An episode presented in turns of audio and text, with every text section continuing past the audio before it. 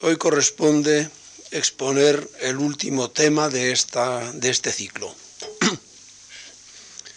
Lleva el título La modernización de España en el siglo XX, de la autarquía a la apertura al exterior. Se han hecho en estos últimos años en España grandes esfuerzos para cuantificar el aumento de la producción de bienes y servicios durante los siglos XIX y XX.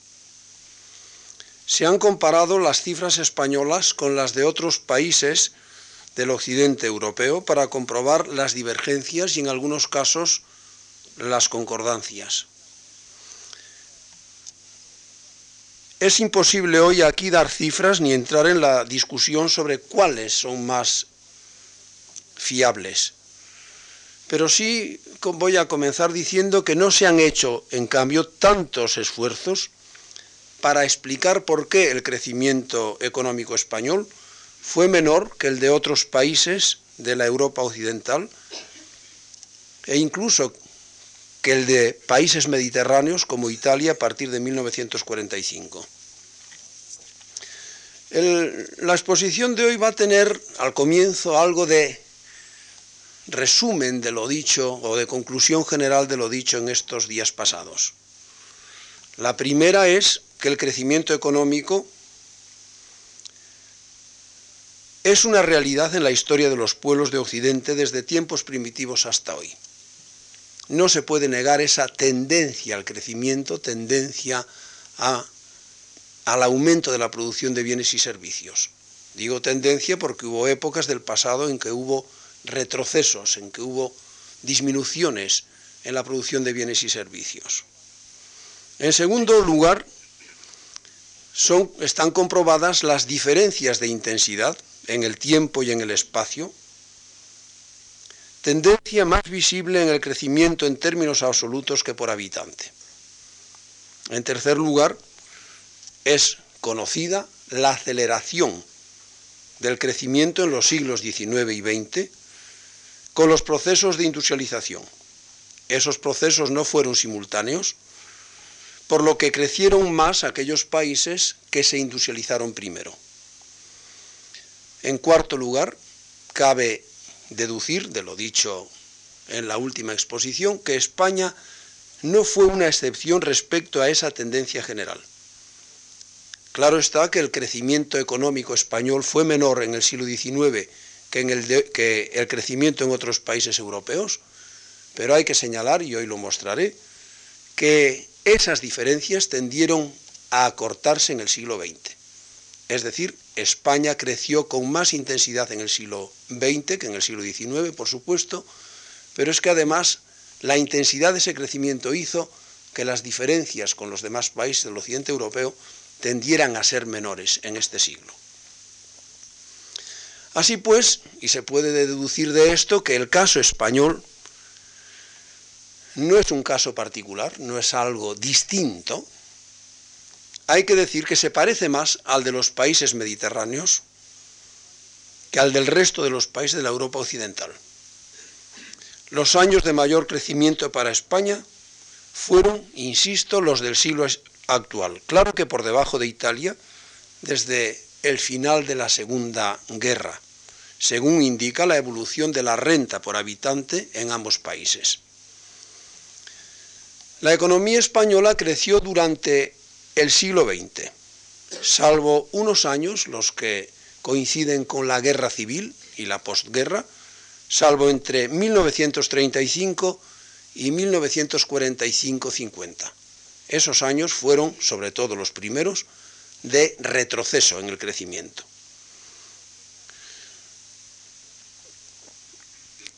Pero claro, salvo esa excepción de estos años, el crecimiento en los demás permitió que en el siglo actual se acortaran, como dije hace un momento, las diferencias con los demás países del occidente europeo.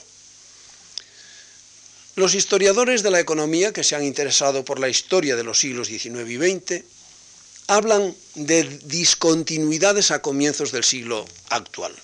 En efecto, las series estadísticas muestran ciertas diferencias, muestran ciertos cambios con el comienzo del siglo.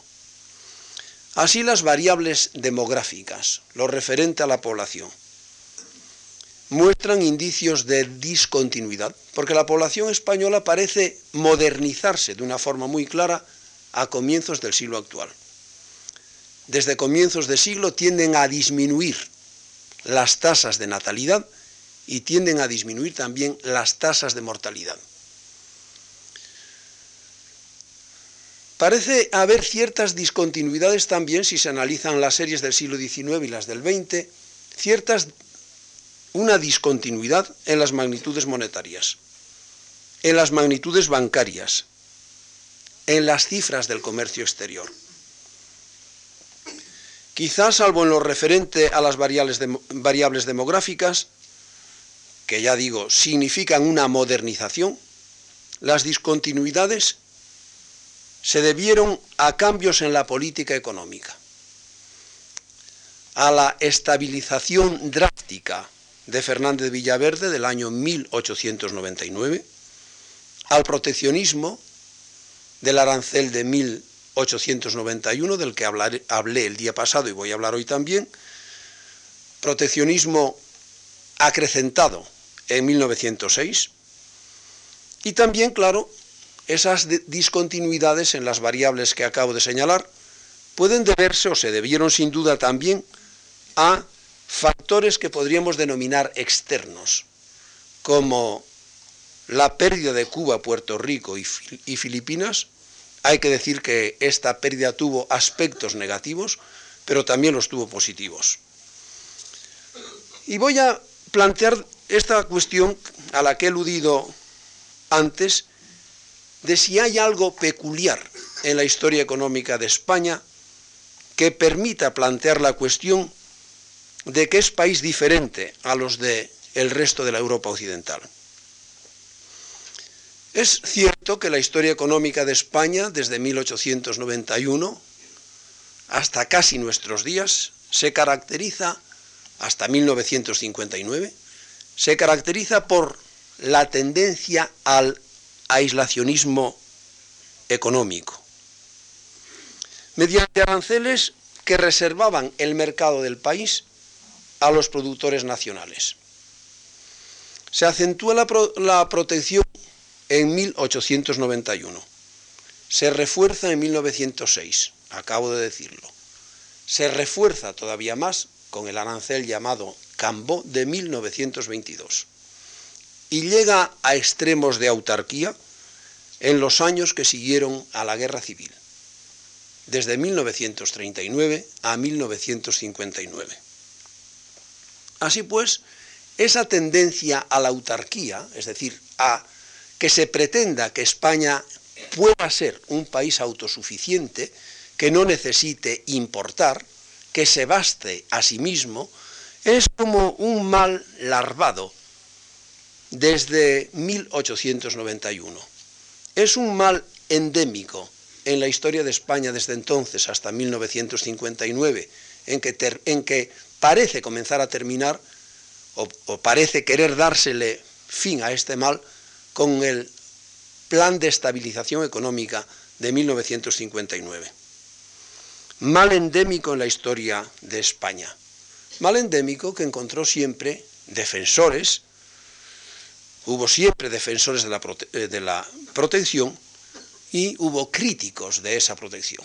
E incluso hoy, entre los historiadores hay quienes critican esa protección y quienes tratan de justificarla y de ver los aspectos positivos que pudo haber tenido. En lo político, la historia del siglo XX español viene a ser una continuación de la historia del siglo XIX, de la historia política del siglo XIX, acentuándose las tendencias, claro está en el siglo XX, hasta 1975. Guerras civiles. La última, que puede ser considerada como continuación, claro está, que mucho más grave, pero continuación de las guerras del siglo XIX, de las guerras entre carlistas e isabelinos, esas guerras civiles que estuvieron presentes con excesiva frecuencia en el suelo español durante todo el siglo XIX, podemos considerar que la guerra civil viene a ser como una especie de continuación de esas anteriores. Gobiernos de signo autoritario. El último y prolongado lo hemos conocido casi todos los que estamos aquí, el del general Franco. Tampoco en esto España es tan diferente. No suele casi nunca recordarse que los demás países de la Europa occidental, los demás países de Europa, sufrieron dos gravísimas guerras, la guerra de 1914-18, la Segunda Guerra Mundial, y también regímenes dictatoriales en Alemania, en Italia, en Francia, la Francia Vichy. En España hubo, claro está, un régimen dictatorial que duró mucho más, se prolongó hasta 1975, con diferencias, claro está, en lo, que a, a, a libertades se refiere, y una transición política que condujo a la estabilidad bajo el signo de la monarquía constitucional. Así pues, ni en lo económico ni en lo político la historia de España puede considerarse diferente de la de los demás pueblos del occidente europeo. Pero corresponde hoy aquí, claro está, tratar de la economía, no de la política. Primer tercio del siglo XX es de crecimiento económico. Crecimiento económico inherente al proceso de industrialización de España, industrialización que ofrece puestos de trabajo, que atraen a campesinos, y esos puestos de trabajo en los centros industriales provocan el éxodo rural, éxodo de campesinos a las ciudades, hacinamiento en barriadas obreras. Ocurrió en la España del siglo XX lo mismo que había ocurrido en el siglo XIX en Gran Bretaña, en Francia, en Alemania. Ese hacinamiento, ese aumento de la, de la población activa en la industria, trae consigo tensiones sociales que a veces amenazaron la estabilidad política. Y claro está, hay un factor que añadir la guerra de Marruecos, que también tuvo aspectos de factor de inestabilidad política. Todo ello tuvo repercusiones políticas. Las tensiones sociales, claro, explican la dictadura que, que, se llegara a una solución, que parecía entonces solución, dictadura del general Primo de Rivera entre 1923 y 1929. Esa dictadura trajo como resultado la oposición a la monarquía de sectores importantes, sobre todo de hombres de letras en España, oposición a la monarquía en esos años que acabó con la salida de Alfonso XIII de España y con la proclamación de la República. Entre 1931 y 1936 hubo tensiones sociales, muy grave la de 1934, que viene a ser antecedente de la guerra civil que comienza en 1936 y luego la época de Franco, en la que cabe distinguir en lo económico y yo creo que también en lo político hay unas diferencias claras, los años 1936-39 de guerra, esa época de Franco 1936-1975, cabe diferenciar o establecer la divisoria del año 1959 en que se aplica el plan de estabilización económica. Pero en fin, después de esta introducción general mostrando la evolución política y económica de España en el siglo XX a grandes rasgos, hay que decir, tengo que volver atrás para hablar del proteccionismo. Y tengo que aludir de nuevo al arancel de 1891 con el que acabé mi exposición el día pasado. Se trata de una política que tiene como fundamento sustituir importaciones, es decir, producir en España para no tener que importar, sustituir con la producción propia importaciones que venían haciéndose. Se trata en el comienzo del llamado viraje proteccionista de la restauración, que fue resultado de una elección política hecha por Cánovas, fundada en sentido de lo práctico, en una pretendida defensa de los intereses nacionales. Y claro está también en una fe en los resultados de esa intervención. Hay que decir también respecto de esto que España no es diferente, porque esas tendencias proteccionistas se observan en los demás países por estas fechas. Y claro está, no es pensable que todos los países establezcan aranceles y haya uno que no los establezca. El grave problema para España fue que esa tendencia a sustituir importaciones persistió. No fue algo transitorio como en otros países. En España persistió y al persistir originó daños gravísimos que comprometieron el futuro de la economía del país.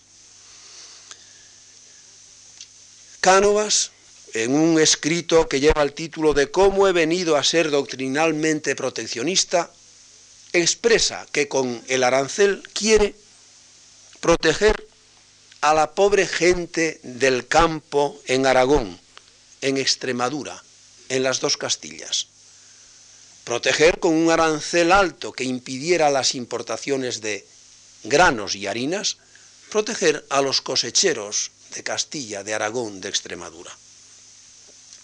Por Real Decreto de 24 de diciembre de 1890, se duplicaron los derechos exigidos para el trigo, para la harina y otros cereales importados. Y también se aumentaron los derechos que grababan la importación de productos ganaderos, es decir, se protegió, entre comillas, la producción agraria, impidiendo la competencia exterior.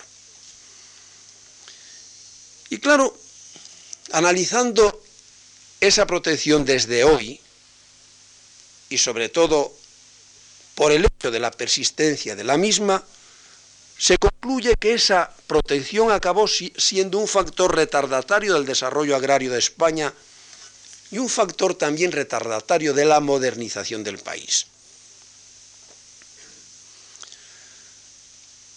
Ese arancel de 1891 fue utilizado en lo que a las relaciones económicas con Francia se refiere como un arma por eso se denomina arancel de guerra. Es un arancel que traía como resultado lo que Flores de Lemus denominó proteccionismo integral. Arancel impulsado por grupos de intereses para obtener rentas mediante esa protección para obtener beneficios en el mercado español. Querían protección y arancel alto los empresarios de la industria textil, sobre todo los catalanes. Querían arancel alto los empresarios de la siderurgia. Y querían arancel alto, protección alta, los agricultores y los ganaderos. Claro está, la persistencia significó que la protección continuara y se afianzara mediante la Ley de Bases de 1906 y mediante el arancel Cambo, que ya he citado antes, de 1922.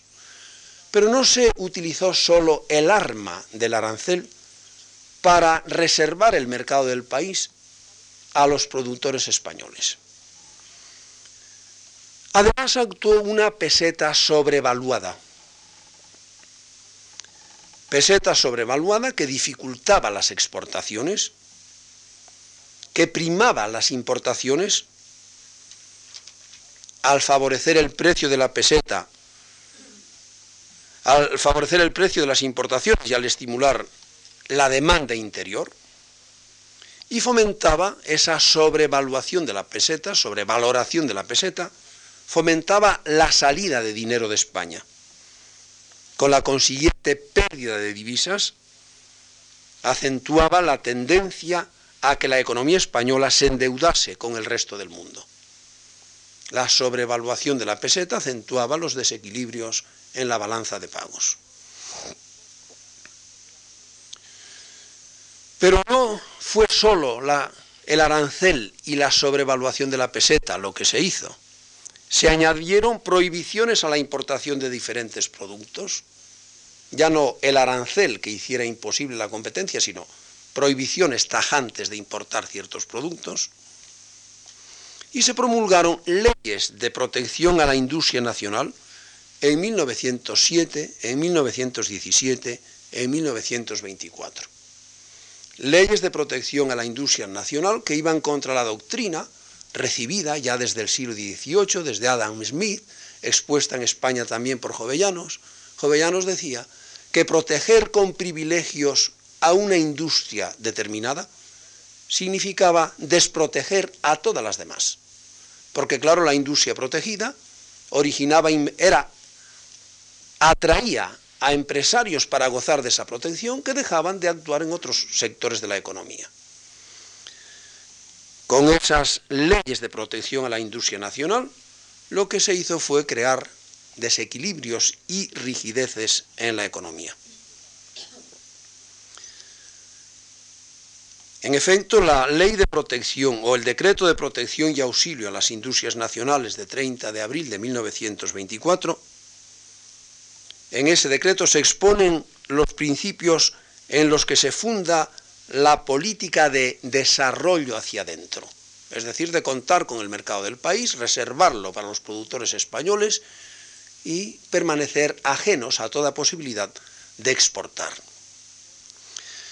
Por si fuera poco, se acentúa el corporativismo. Cada sector productivo consiguió, durante la dictadura del general Primo de Rivera, controlar las respectivas parcelas del mercado español ese corporativismo se mantuvo durante la República y se acrecentó bajo el régimen de Franco con el sindicato vertical. Además, se aplicaron contingentes y hubo una reducción progresiva del comercio libre. Claro, en este ambiente es lógico que surgieran las licencias de importación, autorizaciones especiales para importar determinados bienes. Y todo esto, contingentes, licencias de importación y todos los controles que acabo de señalar, además del arancel, como fundamento del comercio internacional. Hay que decir que España fue país pionero en estas prácticas restrictivas del comercio exterior. Tales políticas fueron aplicadas después por los distintos países y hay que decir que redujeron esas políticas, el comercio internacional, a un nivel tan bajo a comienzos del siglo XX que no, que no tenía precedentes en la historia contemporánea mundial. Lo que pasa es que otros países, como dije hace un momento, esas prácticas fueron transitorias y en España acabaron siendo endémicas, permanentes. La política de sustitución de importaciones se impuso al no considerar las posibilidades exportadoras de las empresas españolas. No se pensó que las empresas españolas podían conseguir mercados exteriores. Esta política alcanzó el máximo rigor en su aplicación por causas externas e internas entre 1939 y 1951. Causas internas, la doctrina favorable a sustituir importaciones y a reservar el mercado a las empresas del país. Externas, el bloqueo de que fue víctima España después de la Segunda Guerra Mundial. Estos años, 1939 a 1951, pueden ser calificados de desarrollo autárquico, un desarrollo fundado en las posibilidades que ofrecía el propio país desconectado del exterior. Y en estos años de desarrollo autárquico se combinaron intervención y regulación de los intercambios exteriores con la creación del Instituto Nacional de Industria para favorecer la autarquía. Se creó para eso el INI. Es más, parece, investigadores que han estudiado la historia del INI han mostrado que estuvo a punto de denominarse no Instituto Nacional de Industria, sino Instituto Nacional de la Autarquía. ¿Y cuáles fueron las consecuencias de esta intervención y regulación de los intercambios exteriores, con todos los procedimientos y métodos que acabo de exponer, y la creación del Instituto Nacional de Industria? Pues que el desarrollo económico de España quedó limitado por las posibilidades que ofrecía el mercado del país. Y este, el mercado del país, a su vez, estaba limitado por un sector agrario arcaico en el que seguía utilizándose, después de la guerra civil, después de 1939 y en estos años hasta 1955, seguía utilizándose el utillaje tradicional, los aperos de labranza de siempre, el viejo arado de palo romano con sus distintas formas en distintas zonas de España, combinado allí donde había habido algún cambio importante, sobre todo en las grandes propiedades, con los arados de vertedera, era muy poca todavía, o en estos años muy poca la utilización de los abonos químicos, y había zonas de España, hablo de la zona cantábrica, en que se difundía con lentitud algo tan que ya en la Edad Media en otros países de Europa se utilizaba, algo tan sencillo como la guadaña. Hubo en esto un retroceso en la posguerra, un retroceso técnico y de organización. Técnico porque, como digo, la dificultad de abastecerse llevó a reimplantar aperos de labranza que habían quedado desechados antes pero retroceso de organización en cuanto que las explotaciones agrarias grandes y pequeñas tendieron a organizarse de forma que fuera posible producir en ellas lo más de lo necesario para el consumo de las familias. Y fue así por la dificultad de abastecerse en un mercado inexistente por los controles fijados en esos años. En extensas zonas de España se sembraba y se cultivaba la tierra pensando sobre todo en producir para satisfacer las necesidades de la familia, dada la dificultad, insisto, de hacerlo, de abastecerse en un mercado intervenido. El resultado fue una productividad baja, que bajara la productividad respecto de los niveles alcanzados antes de la guerra, que la población activa, resultado fue también que la población activa rural sin puestos de trabajo en una industria estancada o en los servicios, se concentró en el campo, por eso aumentó en esos años la población activa agraria, a pesar de la pobreza. Claro, la situación era de paro encubierto, de gentes que aparentemente están trabajando, pero que no contribuyen en nada al aumento de la producción. La población activa en 1932 era de, fue de 4 millones, 4 millones población activa agraria. En 1950 de 5 millones y medio, aumento de la población activa agraria en estos años por las razones que indico. Por ello, ante esta situación de pobreza y de arcaísmo en el sector agrario, la demanda rural de productos industriales era baja. El mercado, al ser pequeño, solo permitía operar con unidades productivas de pequeña dimensión y costes altos. Hablo de las eh, empresas industriales. Y al ser pequeñas las empresas, no se podían conseguir economías de escala ni de especialización las consiguientes a producir en masa. Se daba así una especie de círculo vicioso. Los economistas que estudiaron esta situación, Román Perpiñá, hace ya muchos años la estudió, describe este círculo vicioso. La industria española no puede crecer por la baja demanda rural de productos industriales. La demanda rural es baja porque no se moderniza la agricultura. No se moderniza la agricultura porque hay abundancia de mano de obra y no hay estímulos para sustituirla por maquinaria. Hay abundancia de mano de obra porque la industria es raquítica y no demanda el trabajo de campesinos que hubieran emigrado a las ciudades si se les ofrecieran puestos de trabajo estable en ellas. También se presentó esta limitación del mercado rural español como freno al desarrollo industrial, diciendo que el desarrollo en la industria española estaba limitada por la pequeñez del mercado, porque al ser el mercado pequeño los costes industriales eran altos,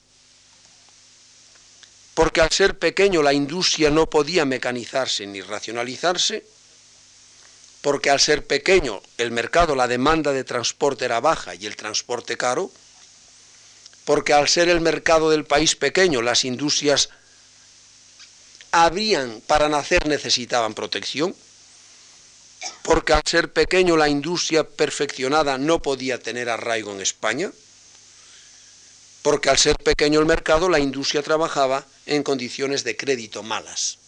Estas conexiones, que no son sino razonamientos que se muerden la cola, se señalan para describir la, la economía española de estos años posteriores a la guerra civil y anteriores, porque sería válido también. Pero claro, la pregunta que hay que hacer es la siguiente. Si el mercado era pequeño, una vez implantadas las empresas, y si se hubieran implantado gracias a la protección, esa protección que se establece para fomentar la industria naciente, es decir, para fomentar que nazcan, que se establezcan empresas en ramas industriales y que haya una industria que sin la protección no podría, se dice, no podría haber, ¿por qué si el mercado era pequeño una vez implantadas las empresas, ¿por qué no buscaron mercados exteriores que les permitieran crecer y alcanzar economías, al, aumentar de tamaño, alcanzar esas economías de escala que se pueden alcanzar produciendo en masa? España era, de hecho, el país de Occidente desde 1930 que menos participaba en el comercio internacional. Las exportaciones desde 1930 consistían en algunos productos agrícolas y mineros para los que España tenía ventaja comparada y que no eran necesarios en el país, es decir, que se exportaba lo que sobraba del consumo del país de esos productos agrícolas, la naranja, los limones, frutos secos y ciertos minerales.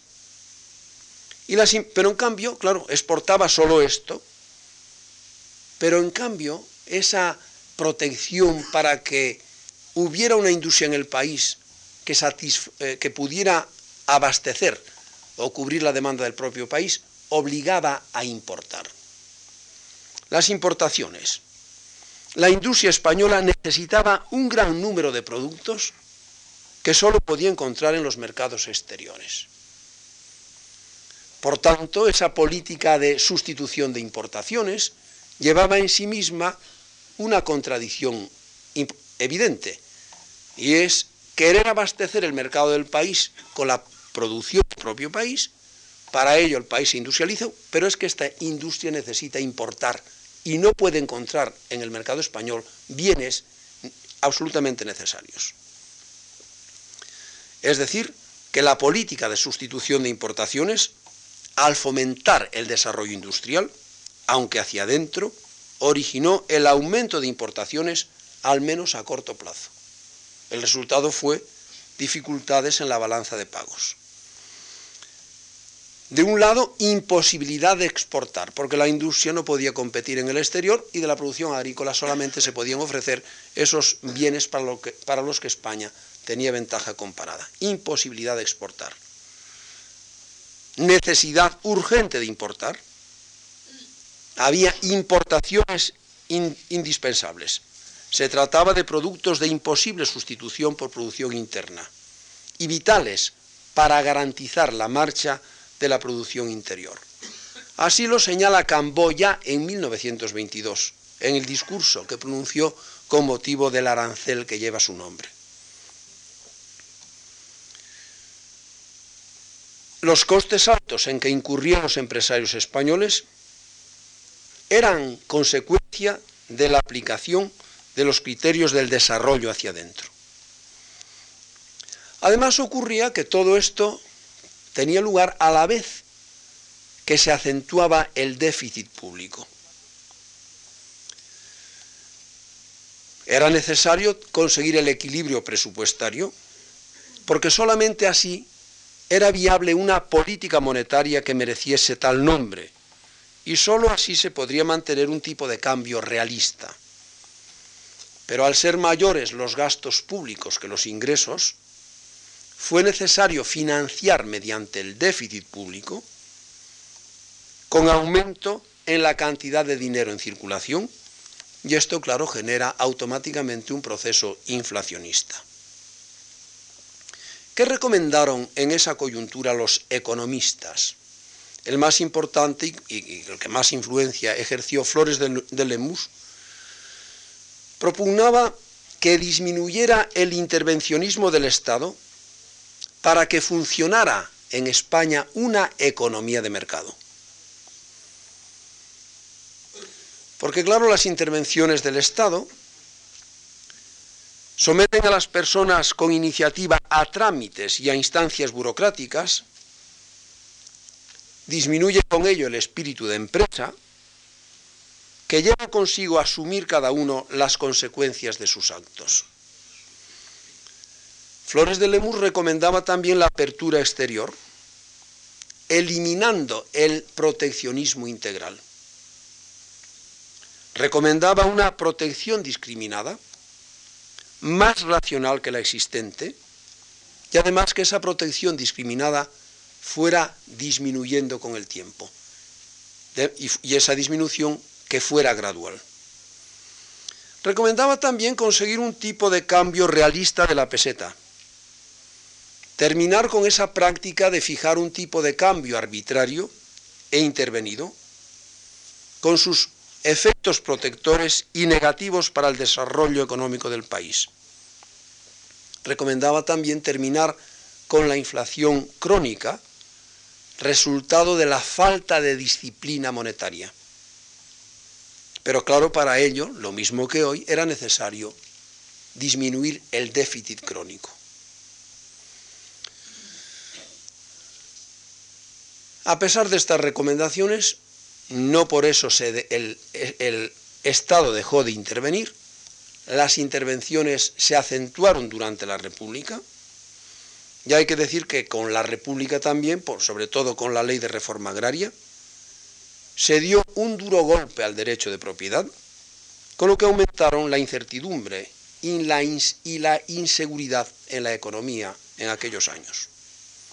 Termina la guerra, los años 1940-1950 son de prohibiciones contingentes, eran lo usual o continuaron siendo lo usual en los intercambios exteriores. Con ello venía a quedar sin efecto el proteccionismo arancelario. Porque claro, si había que conseguir una licencia de importación, pues el proteccionismo arancelario no tenía sentido. Y, al fijar contingentes el proteccionismo arancelario no es que no tuviera sentido, no, no tenía aplicación. El tipo de cambio de la peseta fue apreciado oficialmente muy por encima de lo que resultaba de los mercados libres de divisas. Con ese régimen del comercio exterior vigente, la importación daba lugar a ganancias seguras. La exportación garantizaba la ruina segura de quien la intentara, de quienes se arriesgaran a vender algo fuera de España. Los mercados de bienes, servicios y capitales estaban intervenidos, los precios tasados. Muchos recordamos las cartillas de racionamiento de esos años. La acción de oferentes y de demandantes estaba regulada. Además, con el Instituto Nacional de Industria, las empresas públicas habían surgido y actuaban con pretensiones de conseguir la autarquía.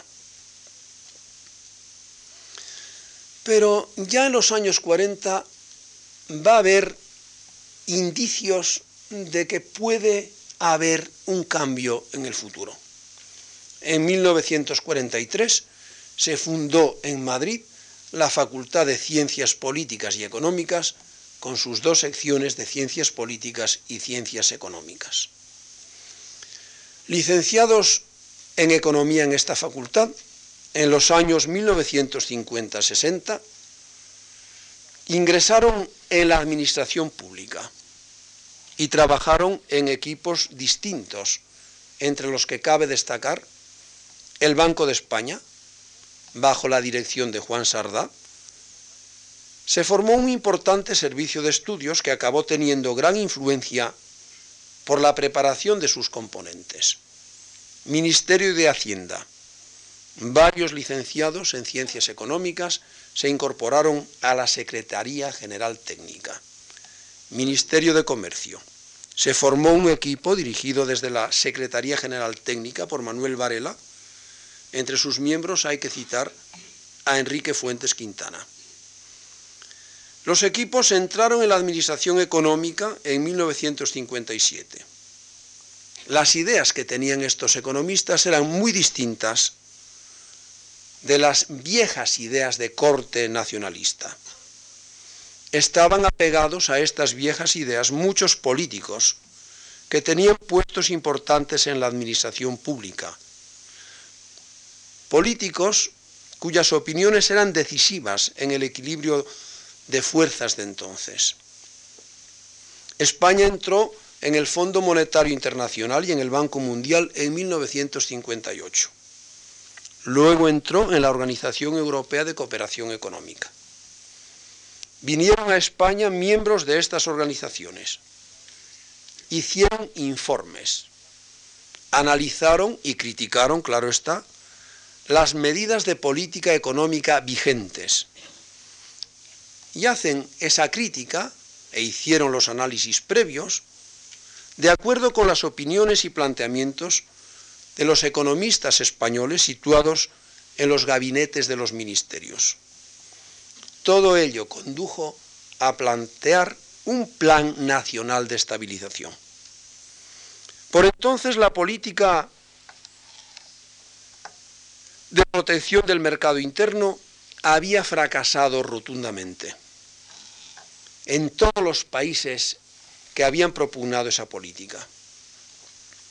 A mediados de 1959 la balanza de pagos española era negativa. El Banco de España, a mediados del año 59, tenía 57 millones de dólares oro como reservas, pero 54 millones de estos 57 eran reservas oro del propio Banco de España. Para disponer de esas reservas propias del banco, era necesario promulgar una ley que lo permitiera, pero esa cifra, las reservas existentes, equivalían al valor de las importaciones durante un mes. Los precios aumentaban de forma que puede hablarse de un proceso grave inflacionista, sobre todo si se comparan con los precios de otros países europeos. Además, en esos años, en ese año, 1958-59, había una sensación de, aislamiento en España. Sensación de aislamiento por parte de la población. En tal coyuntura, era obligado liberalizar y estabilizar, resultaban imprescindibles estabilización y liberalización. Los viejos intérpretes de la vieja política carecían de argumentos que pudieran convencer para mantener las viejas prácticas. No podían ofrecer soluciones alternativas a las que presentaban los economistas de los equipos ministeriales y del Banco de España. Al fin, se decidió cambiar de política tras 69 años de que transcurrieron desde el Pacto Canovista de 1890. El plan de estabilización de 1959 fue una solución a corto plazo. Supuso aplicar conjuntamente y simultáneamente tres principios. Conseguir el equilibrio en la balanza de pagos, contener el proceso inflacionista y conceder mayor libertad para que funcionara el mercado. éxito de la aplicación de estos tres principios fue tal que el Fondo Monetario consideró ejemplares la elaboración y cómo se aplicó el plan y sus resultados.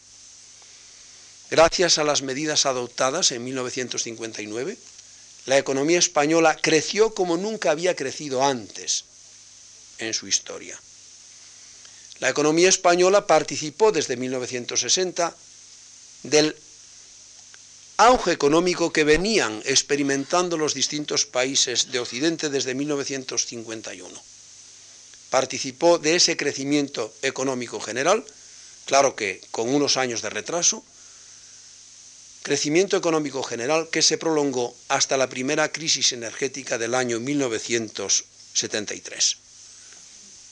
Sin el plan de estabilización y sin ese crecimiento económico de estos años, no hubiera sido posible la transición política que España tuvo a la muerte del general Franco.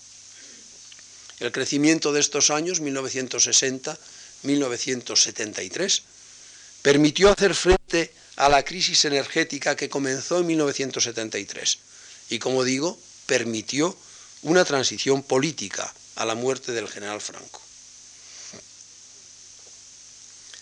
Después de 1975,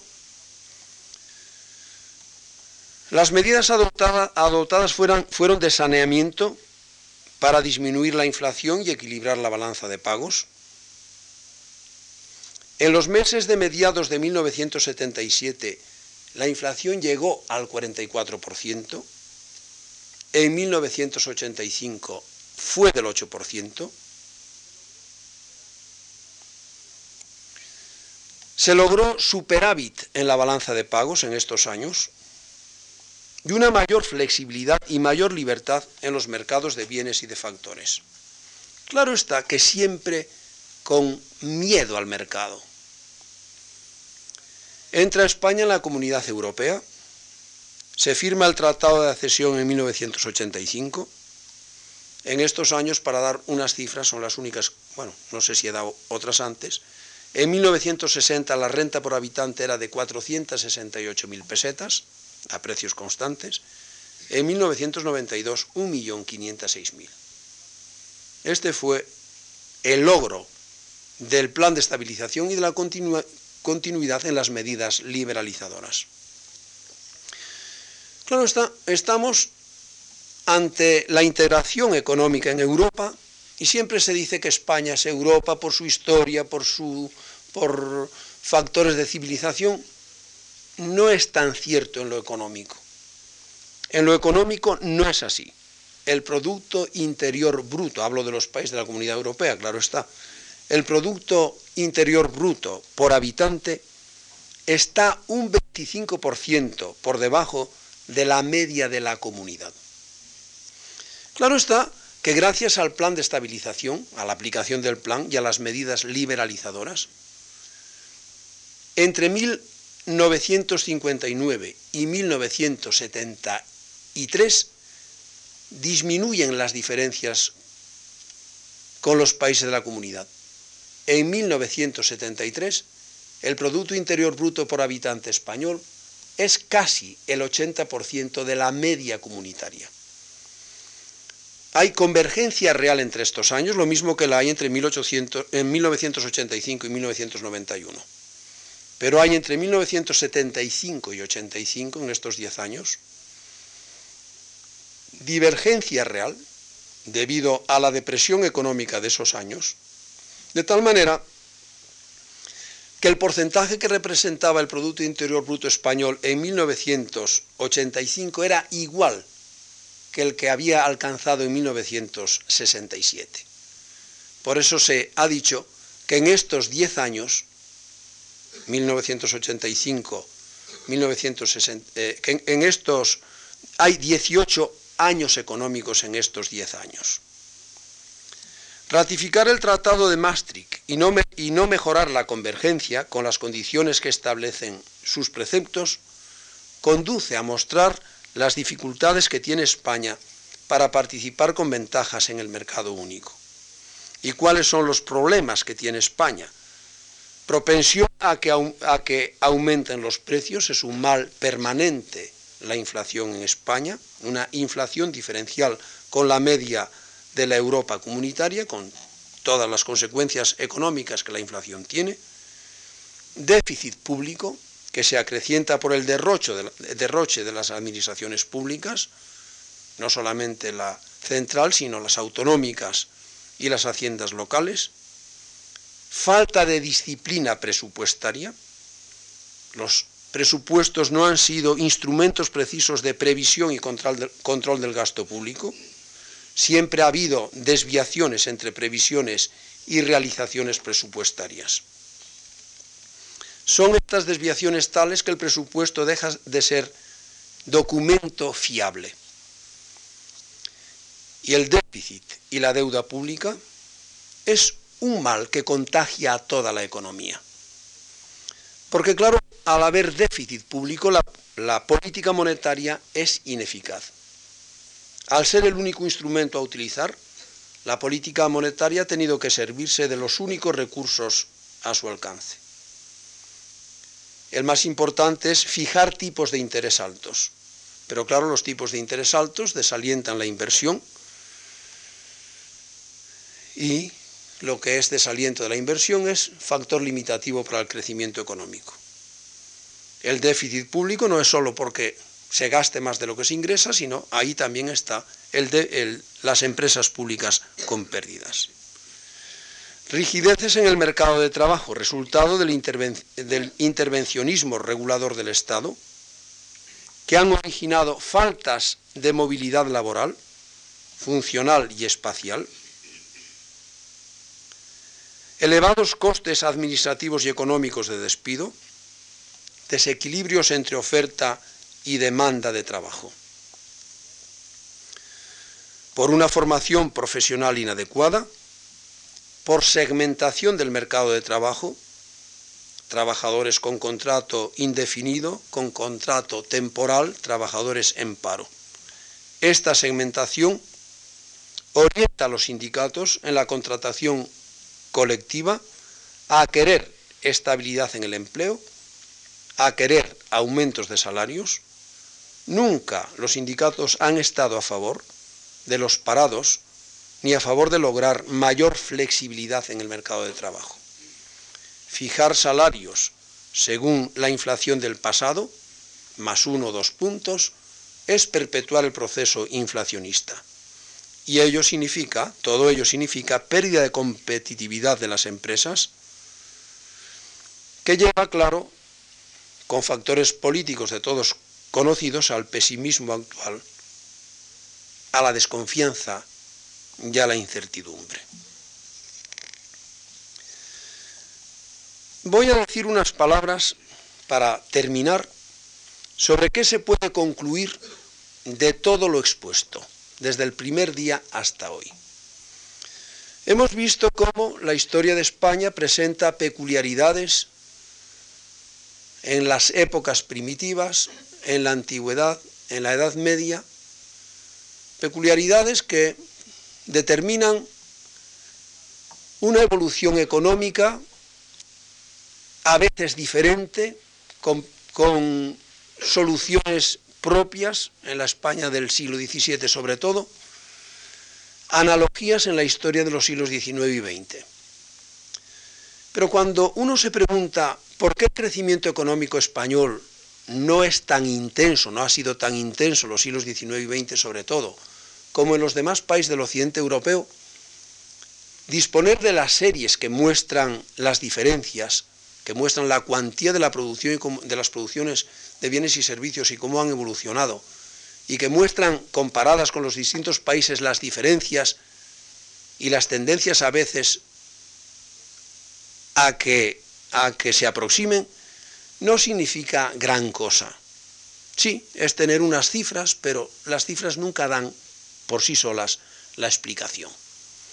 ¿Por qué la economía española no creció tanto durante el siglo XIX y durante el siglo XX como las economías de los demás países del occidente europeo.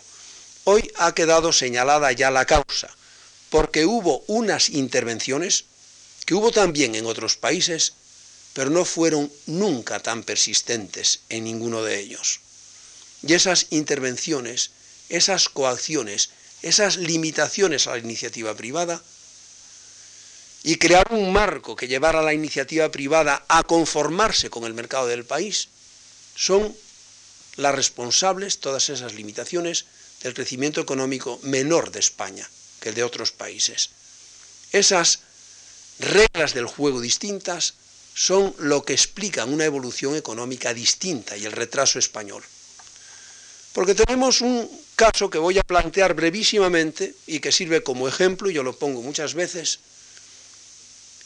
que es, se habla siempre, claro, los recursos naturales. Ya vimos cómo en el siglo XIX España podía ser considerado como una especie de Eldorado, y lo fue para los empresarios extranjeros que se interesaron por la minería española.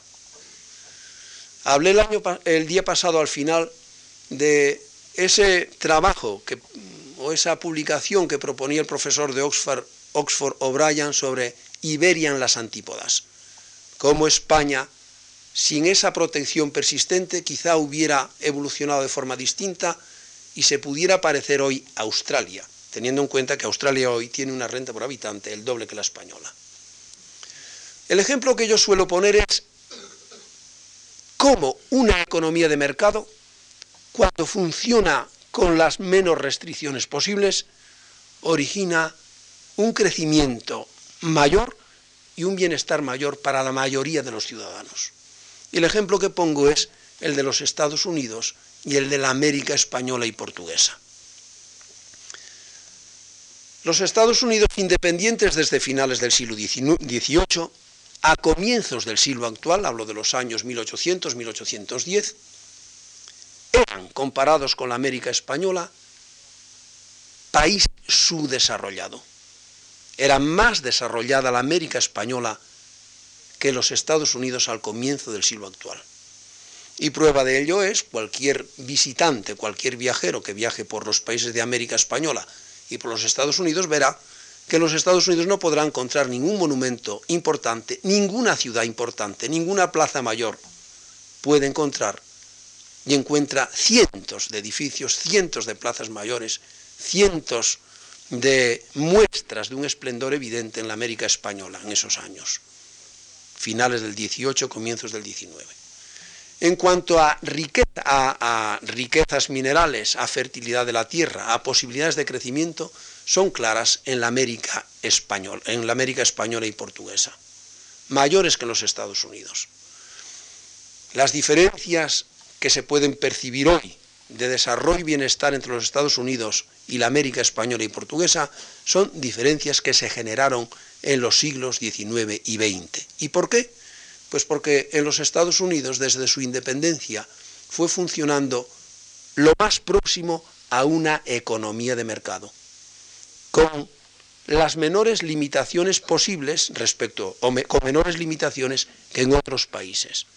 Y el funcionamiento de una economía de mercado, con un Estado que se limitó a cumplir con una con la defensa de la propiedad privada, con una administración correcta de justicia, con que hubiera una justicia independiente y con la seguridad interna y externa del país, los empresarios actuaron, fueron muchos de Europa allí, invirtieron, innovaron y contribuyeron al desarrollo económico del país en unas proporciones nunca alcanzadas en la historia de la humanidad.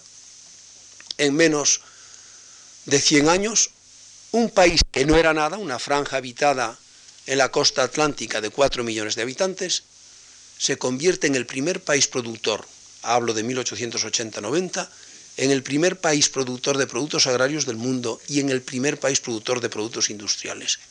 Y todo ello es el resultado de la libertad.